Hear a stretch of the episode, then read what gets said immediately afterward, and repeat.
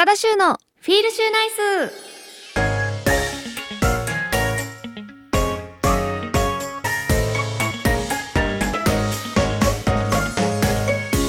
皆さんこんばんは高田修です。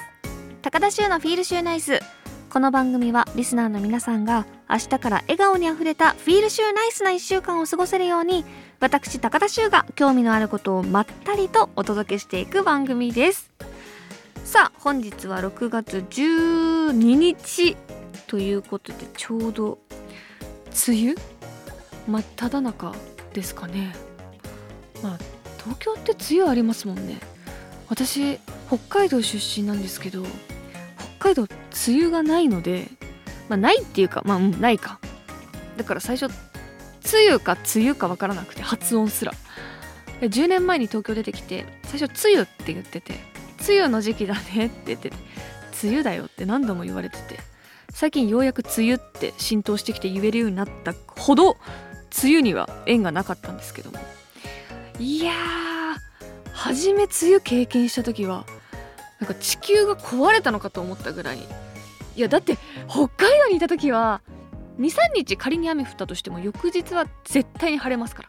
もう太陽さんさん。でも東京に来たら1ヶ月雨とかたまに晴れるみたいな。え？え？え？ー、みたいな。そんなことってあると思って結構心配になってなんか地球なんか雨の量とかで調べたりとかしたぐらい二十歳の時。もう雨がなくなるんじゃないかと思って降りすぎて毎日。結構びっくりして東京出てきた1年目とか2年目は梅雨が好きだったんですね。やっぱり北海道にはなかった。こうなんかちょっとかっこいいみたいな。私って東京に住んでるみたいな感じで。結構盛り上がってたんですけど勝手に一人で。最近はねもう憂鬱ですよ梅雨。雨はやっぱりたまに降るのがいい。毎日となるとね結構しんどいですけど。まあそんな時も皆さん高田州のフィールシューナイスを聞いてテンションをぜひ上げていただければなと思います。ではこれから30分間番組を聞きながらゆっくりお過ごしください。さあではこの後は先週に引き続きゲストの登場です。FM924 AM1422 ラジオ日本高田州のフィールシューナイス。お送りしています高田州のフィールシューナイス。ここからはこのコーナー。シュートーク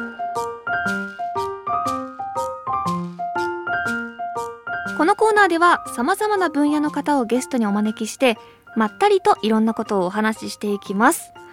さあ今週も石屋商事株式会社さんの吉田ひかりさんにお話を伺っています。ひかりさんよろしくお願いいたします。よろしくお願いいたします。さあ今週もなんか先週結構あのもうわちゃわちゃともう女子トーク しましたよねそうですね。ちょっと楽しくお話しさせていただきましたも。う口の中が本当にもうラングドシャ欲してたので 三冬だったりあとあのおすすめのお菓子何ありがとうです。ありがとはい。うもう想像してよだれが出そうになってたんですけども 今週も引き続きよろしくお願いいたしますお願いします。あの石屋商事さんに入って先週5年目というふうにおっしゃってましたけども、はい。どうですか？この北海道代表的なこの素晴らしい会社で仕事をしている気分はだってもう知らない人がいないわけじゃないですかそうですね。どどうです？やっぱりなんか光栄ですよね。もう自分で働いてっていうのもあれなんですいけど。やいやいやいやいやなんかすごいいい経験させていただいてるなっていうのうんは思ってますね。日々。やっぱりよく食べるんですか？よく食べます。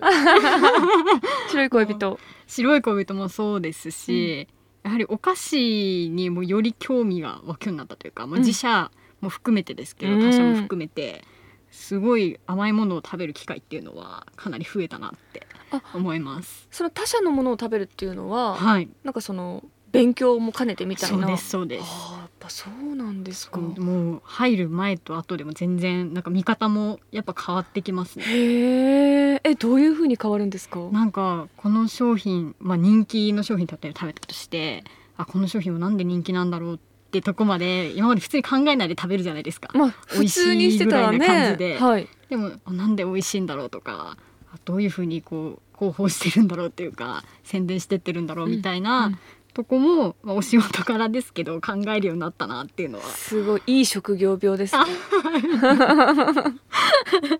キャリアウーマンですね。あいえいえ。20代女子。キャリアウーマン。そんなひかりさんなんですけどもはい。なんかこう仕事以外に趣味だったりハマっていることってあるんですか？そうですね。私割とスポーツというかはい。体動かすのが好きでね、好きそうだもん。あ本当ですか？はい。なんかもうこの佇まいがスポーツ好きそうな感じはありますよ。そうですね。私まあ10年間ぐらいバドミントンやってたんですけうど、まあ、今はちょっとなかなか環境がなくてできてないんですけど、まあ、今はランニングしたりとかあとはそれこそバドミントンの全日本の試合とかを見に行ったりするのが好きで結構スポーツ観戦系が多いかなっていうのはお一人で？一人とか、まあ、家族で行ったり、うんファミリー全員ちょっとバドミントンやってる関係がありまして。そうスポーツ一家なんですあそうねですね。そうなんだ。そうなんです。なんかこうどさんこじゃないですか私たちって、だから なんかすごい私的にはなんか共通点が多いなってこの間初めてお会いした時もいろいろお話ししたじゃないあですか、そうですね。バドミントンはあの部活でやってたのであ、そうですね。そうなんですすごいですね。共通点が本当に。ありますよねなんか東京にいると北海道の方に会うと結構テンション上がりません？あめちゃめちゃ上がります。であの吉田ひかりさんは北海道のはい。北広島っていうふうに。おっしゃってますよね私江別市なんですけど結構近い近いですよね。車で行ける。車。で40分ぐらい、まあ、北海道では車で40分近いというふうに言うんですけど 東京じゃ多分遠いと思うんですけど近いですよね。全然近い認識でおりました。うんうん車でピュッと行けちゃうから、はい。そっかそっか北広島も今盛り上がってきますよねこれから。そうですね。あのボールパークうん。ができて、野球。野球。結構たまに帰省したらどんどんこう立ってってるのが見えるのでちょっとと面白いですね。ねえ北海道もどんどん盛り上がっていってほしいですよいねね東京にいる私から私からしても いや本当にそう思います。さああのーえー今回ひかりさんには石谷庄司さんのあのーまたおすすめの商品をはい。伺いたいなと思うんですけどもありがとうございます。えっとですね、商品名サクラングド社というお菓子がございましてですね。お。サクラングド社。はい。これがまあ東京それこそ本本州の方での直営店の主にメインで売っているお菓子ではあるんですけれども、うん。と特徴はその6種類の、まあ、フレーバーのはい。チョコレートをラングド社、まあ、白い恋人もラングド社のクッキーなんですけどはい。まあ、その同じ工場で作ってるクッキー、色とりどりのラングドシャクッキーで挟んでいる。あー美味しいやつだ。そう私この間初めてお会いした時にひかりさんからいただいたそうです。あまさに。それサクラングド社っていう風にそうなんです。た。だラングド社美味しいなと思って。名前はそうか。サクラングド社ですね。そうなんです。6種類のフレーバはい。ー入ってました。入ってます。そうなんです。一番人気のその商品が6種類入ってる18枚入りアソートっていう商品なんですけどそれを以前お渡しさせていただいて。これあの一つがワイン味はい。あるんですよ。めっちゃ美味しくて。その均等に食べないでまずワイン味だけ全部まず食べてから次のチーズとか。6種類はワインの他に、そうですね。ワインとあと北海道チーズ抹茶ミルクあとキャラメルとあとジャンドゥーヤといってあのヘーゼルナッツを練り込んでるその6種類のお味になります。全部美味しかったんですけどはい。ワインとミルクがす特に好きでした。私もワインが一番好きえでワインめっちゃ美味しいですよね。めっちゃ ありがとうございます。そうそうそう。これもやっぱり今人気ですか？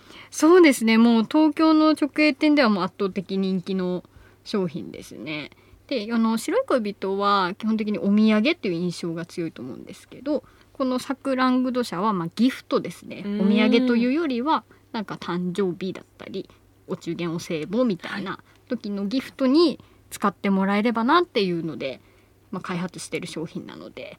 もうギフトにぴったりなこの入れ物。あそうですね。パッケージもかなりこだわってかわいいおしゃれなデザインですよありねがとうございます。かなりカラフルでいろんなモチーフが入って結構パッケージも好評いただいてる商品ですね、うんうん。私はそれ全部食べ終わったのではい。今その小物入れにしてます。あありがとうございます。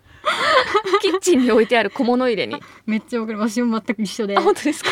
なんかこまごましたものを入れてなんか飴とか一個はまたガムとかなんかミンティアとわかかります。一個はまたクッキーとかはい。そういうのを小物入れにして使ってます。ありがとう結構しございます。っかりした箱ですよね。そうですね。もう全然劣化もしにくくって言ったらあれですけど。あ 箱まで使えるっていう。りがとうございます。さあそれで今回その期間限定のフレーバーが出るっていう風に聞いたんですけども。はいそうですね。5月の中旬頃からですね。新しくそのサクラングド社の夕張メロンのお味が発売になりまして。美味しい。夕張メロン味ですか？はい。あ今そこにあるそうです。オレンジのパッ今ケージ。日持ってきてましてもしよろしければ。え食べていいんですか？召し上がってください。このねまず箱が黄色とオレンジはい。になっていて結構そのメロンがバーってデザインされてますね。ちっちゃなメロンが。メロンなのでメロンをモチーフにしたパッケージになってます。これプレゼントでもらったら結構上がりますよね。見た目やっぱ大事ですようね、ん。えーじゃあこの5月に期間限定で発売される夕張メロン今はい。発売されているんですね、はいもうされてます。じゃあちょっとこの新しいフレーバーいただきます。はいあ中のラングドシャの中のチョコの色がしっかりメロン色ですねオレンジの。香 そうですね夕張メロンオレンジが特徴なので。りもうわーもうこれメロンそのまま入れたかのような。香りとそのメロンの特有の甘みっていうのがかなりこだわって作ってますので。あーではいただきます。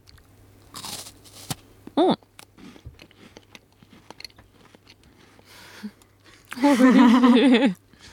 あちょっとやばい。ワイン抜いたかもしれない。本当ですか？ワインと同率1位ぐらいの。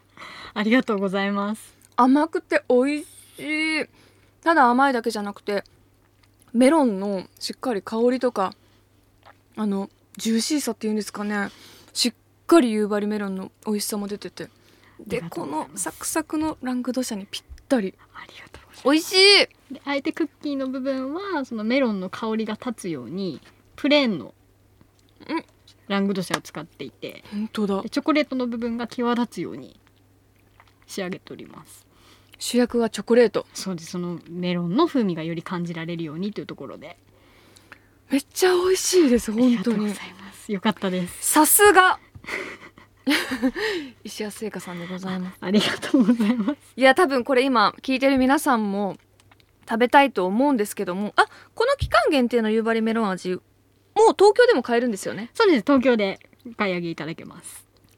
あの先週お話しした日本橋にあるカフェだったりはい。あとは銀座シックスとか。あと東京駅新宿。東京駅。あと大阪にある心斎橋の大丸さんの中にも店舗がありますのでじゃあこの期間限定の夕張メロンサクラングドシャリスナーの皆さんにちょっと何名かプレゼントとかってできます？大丈夫です。おさすがです。これは応募たくさん来ると思います。ですか？何名様？そうですね。では今日お話しさせていただいたそのラングド社の夕張メロンを2名様におありがとうございまお届けしたいと思すいます。ありがとうございます皆さん。本当に美味しいですからどしどしご応募ください。こちら希望の方はメールの件名にサクラングド社希望と書いてください。本文には住所氏名ラジオネーム電話番号番組の感想を書いて週アットマーク jorf.co.jp まで送ってください。応募の締め切りは来週6月18日日曜日までです。皆さんの応募お待ちしています。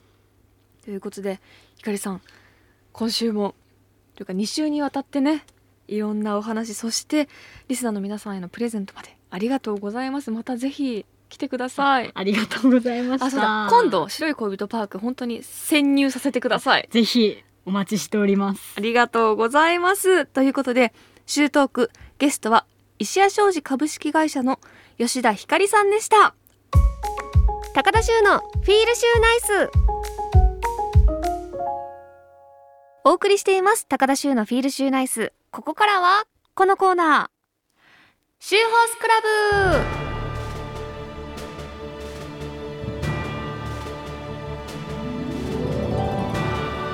このコーナーは私が競馬で気になったレースや馬について話したり競馬の歴史や知識を改めて勉強しようというコーナーです。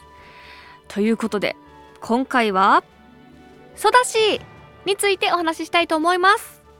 っていうのもですね、えー、ソダシ5月の15日ビクトリアマイルという G1 の大きなレースがありましてその時に走った馬なんですけども私23年ぶりかなプライベートで競馬場へ行ってきましてもうねコロナ禍になってからは入れない観客を入れてなかった。で最近はあのー、まあ、制限をして入場制限をして競馬場入れるようになったので今回一緒に番組を競馬の番組をやっている海藤愛子さんというアナウンサーさんと2人で仲良くしていただいていて2人で行ってきたんですけどもそうその時見たレースがソダシ。走ってたんですね。まあ馬の中でもね真っ白な馬なんですね。だからかなり目立って光り輝いていましたけどもそのソダシという馬はですね華麗なる白毛一族というキャッチコピーでご存知の方結構いらっしゃると思います。もう言わずと知れた史上最強の白毛馬と言っても過言ではないでしょう。なんといっても本当にもう真っ白の見た目鮮やかな白毛馬ソダシのおばあちゃんが白雪姫という馬で一頭も白毛の血統がないにもかかわらず突然変異的に白毛で誕生したのがその白雪姫なんですけども白雪姫が産んだのがソダシのお母さんにあたるブチコということで白雪姫と同じく白毛馬なんですけどもところどころに影も混じったサラブレッドでは珍しいブチ模様の白毛馬ということでブチコっていう名前なんですけどもこのブチコが生んだのがソダシ白毛が3代続いた貴重な血血統ということなんですけどもね白毛馬のソダシもちろん注目されるのは当然なんですけどもこの馬レースを重ねていく上でそのね絶大な能力にも注目が集まるんですよね。新馬戦勝って G3 をその後2勝するんです。で、無敗で阪神ジュベナイルフィリーズっていうレース、結構大きめのレースがあるんですけど、G1 ですね。を見事勝って、ついにその白毛馬に G1 馬が誕生したと。で、その後、桜花賞勝つんですね。で、白毛馬がクラシックレース勝つことも史上初のことで、オークスはユーバーレーベンの8着と大敗してしまってでその後秋華賞もそうだしね一番人気だったんですけど10着と大敗しちゃうんですね。なんでしょうこうソダシって私が思うになんですけどまあ私というか皆さん思ってると思うんですけど結構こうメンタルが繊細な馬だなっていうふうに思っててまあ女の子ですし、ま、能力はトップではあるんですけどもやっぱそれをね出し切る条件がまあ限られているんじゃないかなっていうふうにこの秋華賞の10着そしてオークスの8着を見て思いました。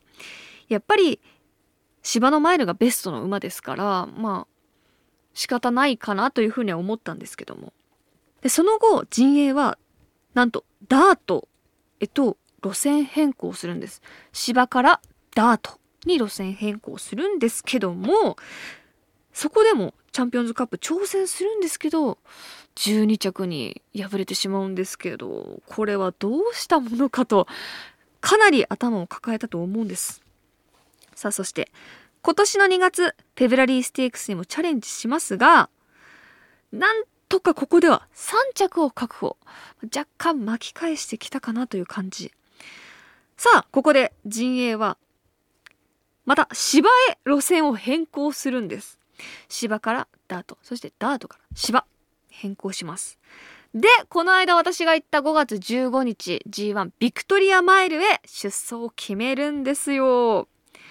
まあでもね今年のビクトリアマイル。史上6頭目の牝馬三冠を達成したデアリングタクト。強いですよ。そして短距離マイルで世界を股にかける実績を持つレシステンシア。て私の本命馬。去年のエリザベス女王杯の覇者赤い糸など実力馬がもう揃い踏み。ソダシは4番人気でオッズでもまあついてましたよね。どんぐらいついてたっけな？5倍ぐらいついてたかな？で私が一緒に行った海藤愛子さんがずっとソダシを応援していて私は赤い糸ちゃんを本命にしてました。で愛子さんはソダシを本命にしていたんですけどもさあこの陣営は芝へと路線を変更してソダシちゃんはどうなったのか皆さん。ぜひこのビクトリア前の実況を聞いてみてください。はいということで見事ソダシが勝ちました。去年の桜花賞以来の G1 勝利3勝目となる G1 勝利ということで愛子さんとソダシがねゴール切った時に「やった!」って飛び跳ねてハイタッチしたんですけどあれちょっと待って私赤い糸ちゃんが本命でも愛子さんが当たったからいいかと思いながら「やったやった!」って言っても2人で飛び跳ねてハイタッチしたのがもう昨日のようにって言ってもまだ2週間ぐらいしか経ってないのかいやあの時感動しましたね途中あれ？って言って愛子さんも「あれ？ねえしゅうちゃんさらしダメかな?」って途中で言われてあ確かにちょっとどうかなと思ったけど行為からね直線残り 100m で抜け出して快勝。快勝でした。強かったですね実況の方も。強い！そして美しいっておっしゃってた風に。めちゃくちゃ目立ってました。もう光り輝いてた真っ白な白毛が。やっぱりソダシは芝のマイルがね合ってるんですね。やっぱ適性っていうのはありますからね。いやー久々に行ったね東京競馬場で。白毛馬ソダシがこう勝つ瞬間を見れてとってもね楽しかった。私の本命馬はねでも頑張ってましたよ赤い糸ちゃんも。ね頑張ってましたよね。そう見せ場あったんですけどもまあ赤い糸を引き続き応援するとしてそうだし美しかったです。これからもねやっぱりちょっとその一時期はこう低迷してしまうというかうん勝ちきれないなっていう風にあったんですけどもやっぱり強かったなっていう。絶対世界で見ても白毛の G1 ガチ馬っていうのはいないですからね。引き続き育し注目していきたいなと思います。ということで今回は白毛馬の育ちについてお話ししました。以上シューホースクラブのコーナーでした。FM924 AM1422 ラジオ日本高田州のフィールシューナイス。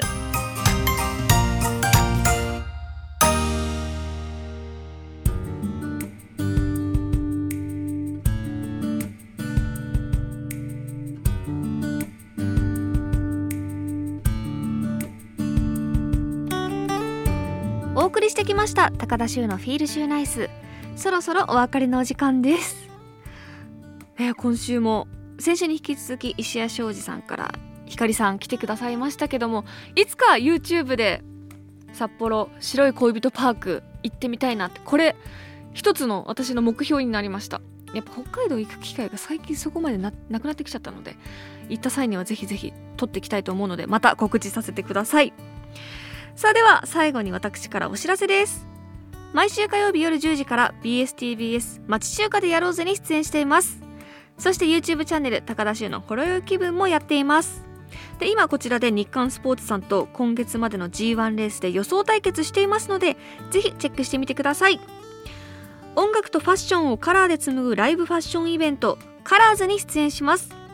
私は6月30日の新潟7月14日の難波。7月28日東京羽田での公演に出演します。詳しい情報はカラーズのサイトをご覧ください。すべての詳しい情報は私の SNS やレプロのオフィシャルページをご確認ください。では続いて番組からのお知らせです。この後私高田修が番組の最後に一言つぶやく週の独り言がカルタ風ブロマイドになって現在発売中です。このブロマイドはビプロジーさんが運営する全国のファミリーマート、ローソン、ポプラのマルチコピー機コンテンツプリントサービスライブロでお買い求めいただけます。詳しいことはひらがなでライブロで検索してみてください。そして番組では皆さんからのお便りを募集しています。現在募集中なのはリスナーさんにとってのベストレースそしてベストホース競馬にまつわるトリビア皆さんの秀逸な一品皆さんの日常や私に聞きたいことなど宛先は週アットマーク jorf.co.jp shu アットマーク jorf.co.jp です。あなたからのメッセージお待ちしています。そして番組ツイッターもやっています。週アンダーバーラジオで検索してみてください。では来週もまったりしましょう。この時間のお相手は高田修でした。週の独り言。ここちらは競馬場へ行った時の気持ちでございます。この感じ。